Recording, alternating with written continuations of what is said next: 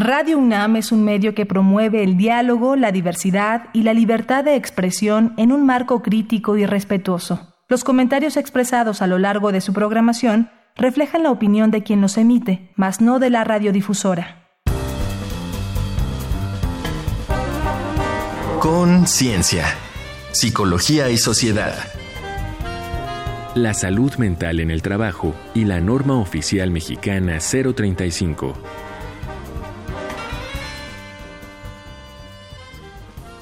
Bienvenidos, bienvenidas. Estamos en Conciencia, Psicología y Sociedad. Transmitimos a través del 96.1 de FM aquí en Radio NAM en la Ciudad de México. Estamos en este programa que ustedes, si lo han seguido, sabrán que es el programa de la Facultad de Psicología, donde abordamos temas desde este ángulo, desde el ángulo psicológico, con expertos, expertas, profesores de la facultad y de otros espacios también.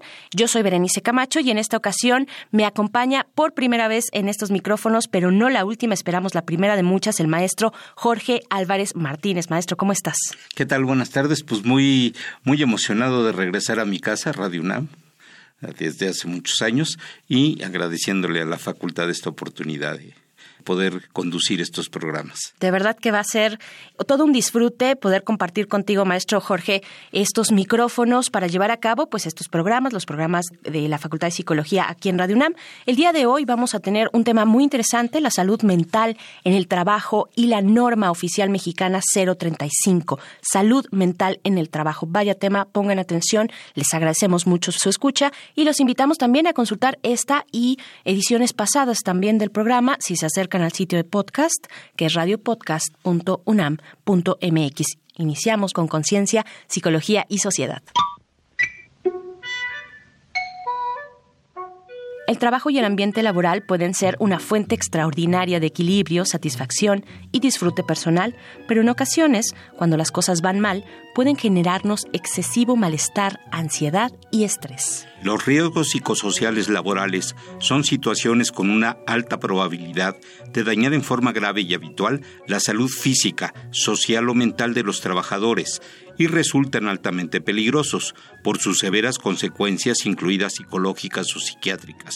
Las leyes de distintos países democráticos protegen contra su impacto. Entre los riesgos más comunes está la sobrecarga de trabajo, la falta de control, conflicto con la autoridad, la desigualdad salarial, la falta de seguridad en el trabajo, problemas de relaciones laborales y el acoso sexual. En octubre de 2018 se publicó la norma oficial mexicana NOM 035, Factores de riesgo psicosocial en el trabajo, identificación, análisis y prevención, que entró recientemente en vigor y aplica para todos los centros de trabajo en territorio nacional. Ahora, los centros de trabajo deben tener una política de prevención de riesgo psicosocial, adoptar medidas de prevención y control, identificar y canalizar trabajadores expuestos a eventos traumáticos severos, informarles su política, los riesgos de alteraciones a la salud y las medidas de prevención y combate a prácticas opuestas al entorno organizacional y a la violencia laboral. Los centros con 15 o más trabajadores deberán también identificar y analizar los factores de riesgo psicosocial de su personal, y aquellos con 50 o más trabajadores deberán asimismo evaluar su entorno organizacional. La entrada en vigor de esta norma involucra un gran reto no solo para trabajadores, sindicatos, patrones y autoridades laborales, sino para los psicólogos de todos los campos, trabajo, clínica y salud, educación y social en particular que han de colaborar con profesionales y expertos de múltiples disciplinas, medicina, antropología, sociología, ingeniería industrial, derecho y administración. Entonces, ¿qué significan los riesgos psicosociales en el trabajo? ¿Cómo afectan nuestra salud ¿Y cómo podrá prevenirlos o mitigarlos la nueva NOM 35? Para responder estas y otras cuestiones, nos acompaña Felipe Uribe Prado, profesor, investigador y consultor, maestro en Administración de Organizaciones y en Psicología Social y doctor en Psicología por la UNAM. Es autor, entre otros, de los libros Psicología de la Salud Ocupacional en México, Clima y Ambiente Organizacional y Violencia y Acoso en el Trabajo o Mobbing. Bienvenido, doctor Felipe Uribe. Gracias por estar acá en Conciencia, Psicología y Sociedad. ¿Qué tal? Muy buen día. Gracias. Pues primero preguntarle acerca, pues lo primero, los factores de riesgo psicosocial que se viven en el trabajo, cómo afectan hoy en día a la salud, a la salud mental de la cual hablamos de los trabajadores y trabajadoras en México. Para hablar de factores de riesgo psicosocial, yo creo que la manera más simple es compararlo con otro tipo de riesgos, ¿no? Por ejemplo, el que conocemos, que es el factor de riesgo médico, que es, por ejemplo, el cigarro, que es un factor de riesgo para cáncer. Hay otros problemas de carácter cardiovascular, ¿no? Como el sobrepeso, es un factor de riesgo. En el caso psicológico, ahora tenemos la identificación de factores de riesgo en el ambiente de trabajo que tienden a deteriorar no solo los ambientes, sino la salud de los trabajadores. Entonces, este sería a grandes rasgos el factor de riesgo psicosocial. Si bien es cierto que los factores de riesgo psicosocial parecen nuevos, en realidad es algo pues muy viejo, es algo que siempre ha estado en el trabajo.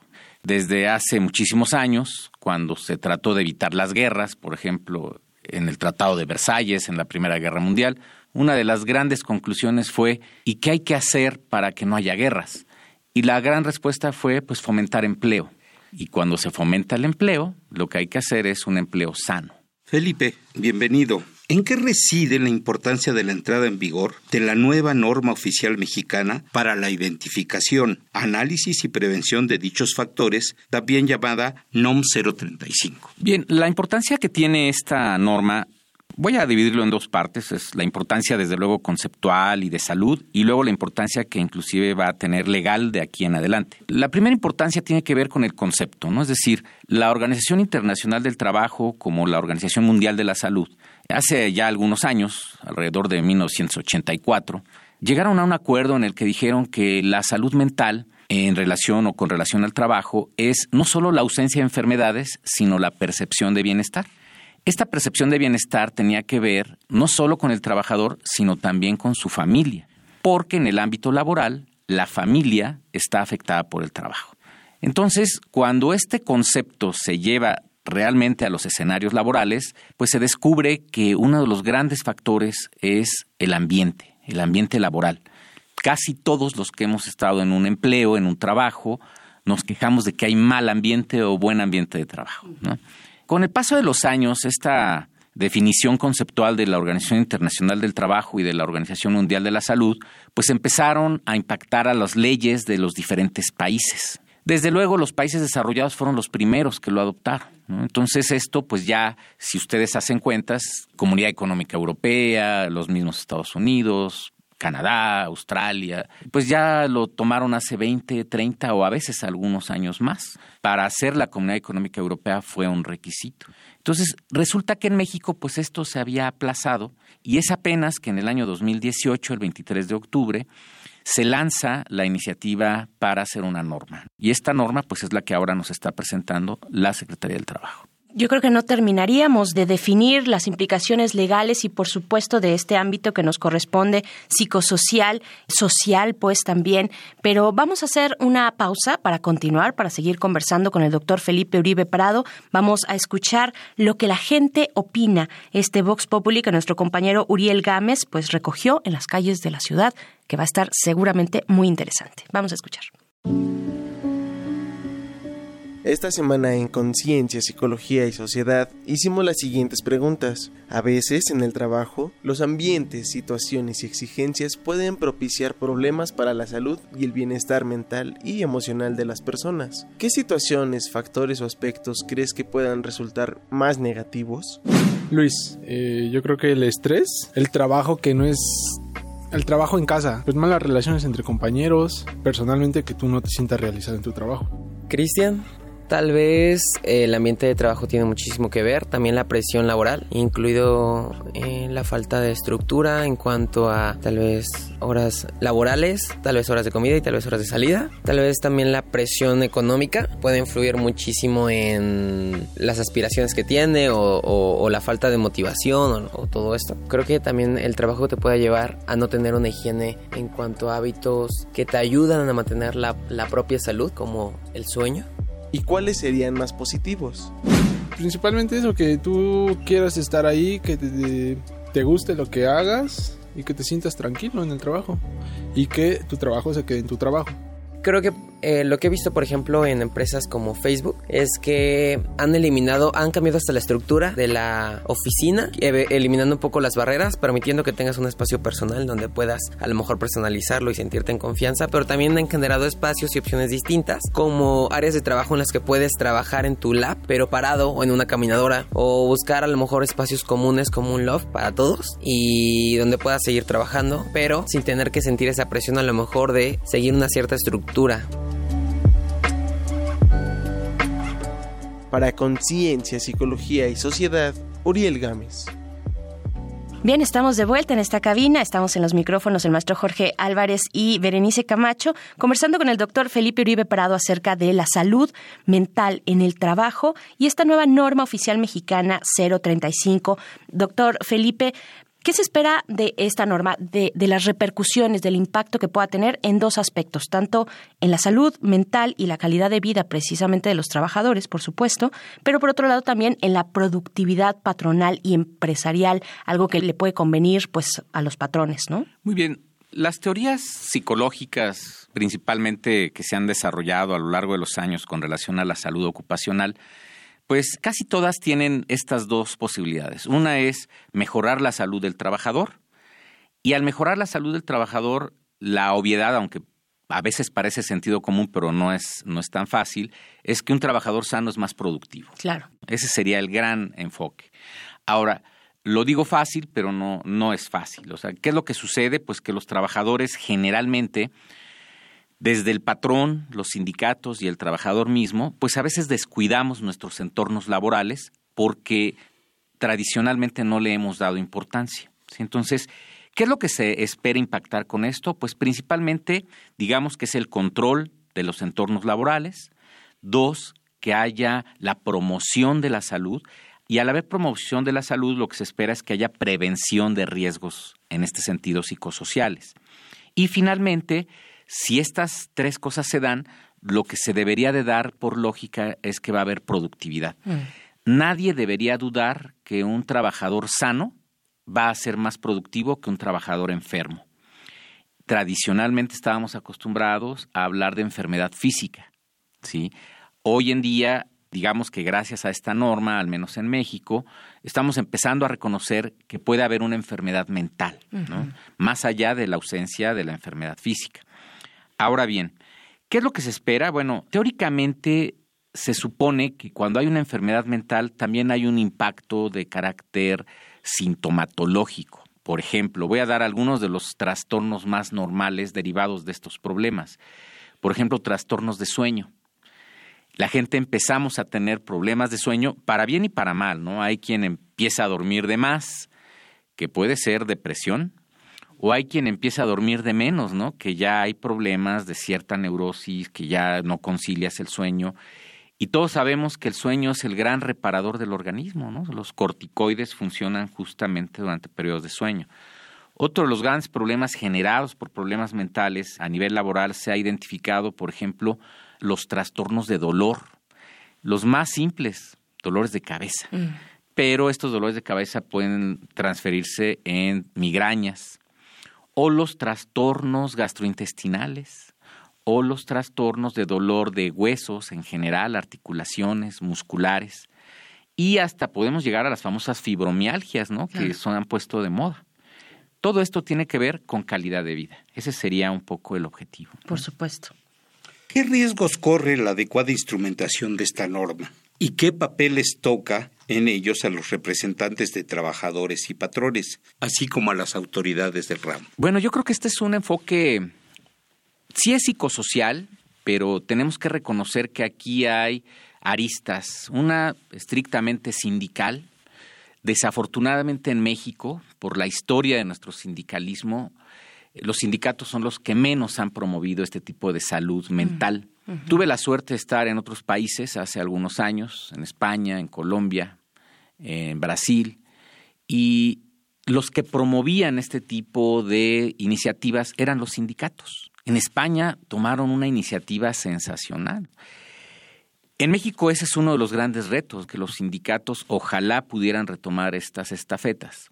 Claro. Por otro lado, las autoridades pues se enfrentan, creo yo, por nuestra historia a que hay que evitar la burocratización, porque esto suele ser un problema que lo vivimos ya con otras experiencias como fue el de la capacitación o la misma democratización de los sindicatos, que terminan siendo frenadas no tanto por la iniciativa, sino más bien por la burocratización de los procesos. Claro. Y finalmente la del trabajador, que el trabajador tiene que también tener iniciativas de prevención, de control de enfermedades y que sabemos bien que si bien el patrón es el responsable de la salud en el trabajo, pues el trabajador es el responsable de sí mismo. Entonces, eso también retoma una gran conciencia por parte de los trabajadores. Por supuesto. Pues vamos a hacer una pausa. Les invitamos a continuar a escuchar algunos datos complementarios sobre nuestro tema de hoy en nuestra sección Un dato que deja huella.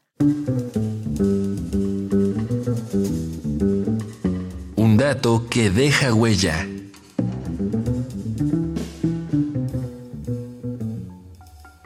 Conforme datos de la Organización para la Cooperación y el Desarrollo Económicos, OCDE, entre sus países miembros, los trabajadores de México fueron quienes más horas laboraron en el año 2016, un total de 2.255 horas, más de 44 horas semanales, 28% más que el promedio en esos países, con 35 horas semanales, y 65% más que en Alemania, con 27 horas semanales.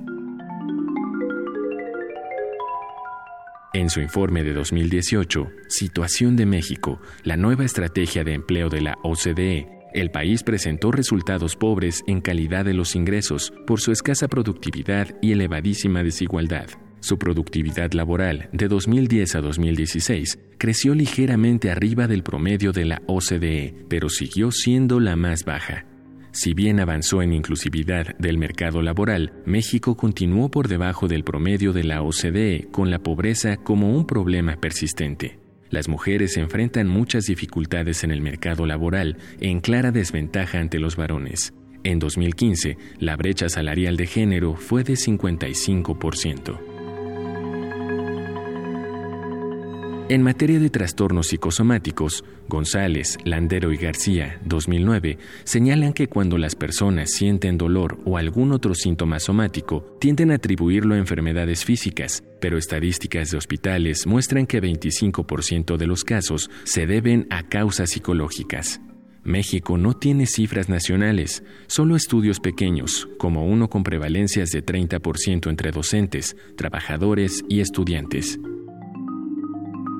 Un estudio de la Organización Mundial de la Salud encontró que países como Alemania, Brasil, China, Estados Unidos, Francia, India, Japón, Nigeria y Reino Unido reportaban incidentes de trastornos psicosomáticos entre 7.6 y 37%. Un estudio mexicano con trabajadores del sector público halló que el burnout antecede variantes psicosomáticas de fuerte impacto en la salud. Uribe Prado.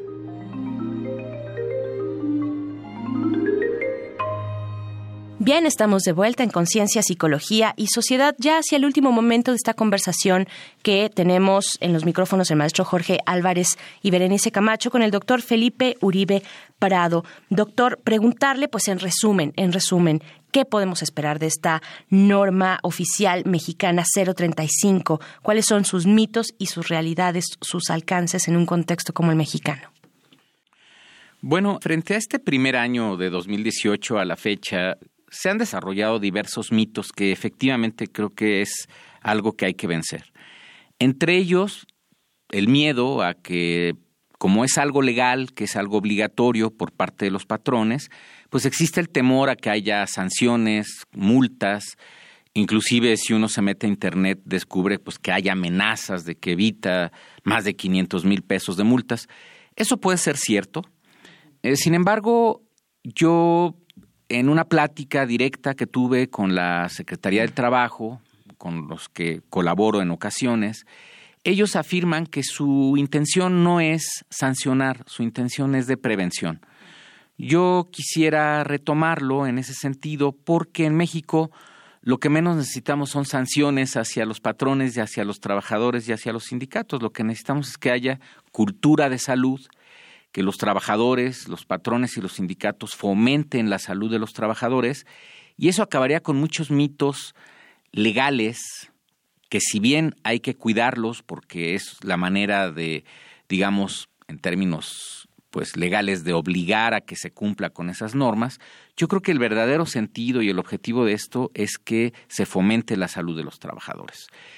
Esto ya se dio. Muchísimos años se fomentó la parte gerencial del trabajo, ¿no? Que era vuélvete con calidad, vuélvete efectivo, vuélvete buen trabajador para que haya productividad. Ahora hay que agregar y convencer a los patrones de que hay que ser productivos, que hay que ser gerenciales, que hay que trabajar con calidad, pero que también hay que trabajar con salud. Que nadie debe dudar que un trabajador sano será más productivo que uno enfermo.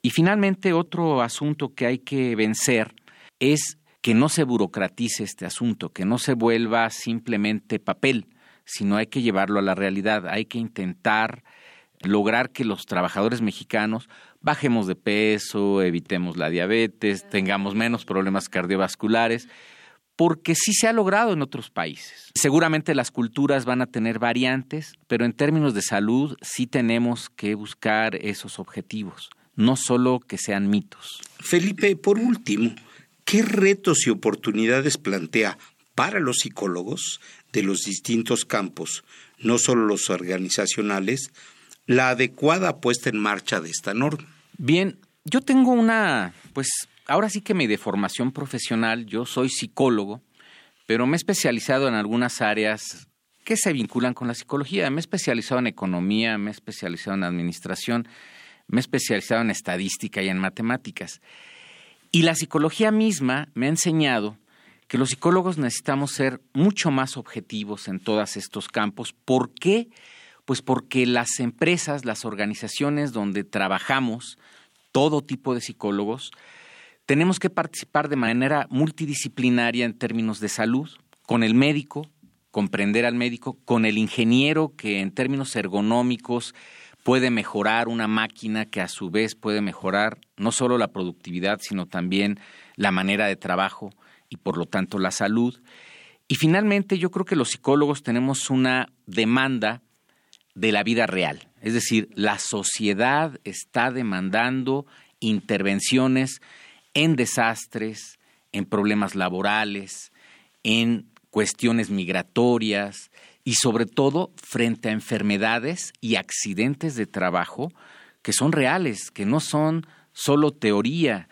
Entonces yo creo que el gran reto de nuestra profesión y de nuestros estudiantes de cualquier área es entender que hay una parte pragmática de nuestra profesión que nos está demandando profesionales preparados y sobre todo con soluciones de intervención, de diagnóstico y de evaluación. Uf, nos podríamos pasar mucho tiempo más hablando de este ángulo de la vida laboral en nuestro país. Se nos ha acabado el tiempo, doctor Felipe Uribe Prado, pero no tenemos pues más que agradecerle que venga a poner estos ángulos en la mesa, muy interesantes. Ojalá tengamos oportunidad de retomarlos eh, en un futuro. Muchas gracias a ustedes por la invitación. No, gracias Felipe y ojalá, de veras, como dice Berenice, tengamos la oportunidad de ver cómo arrancó esto y qué consecuencias en el trabajo, en la vida cotidiana de los trabajadores, en el bienestar de las familias y en general de la sociedad va a generar esto. Así es, pues yo tengo la misma expectativa y nuevamente un agradecimiento por la invitación. Gracias, doctor Felipe Uribe Prado.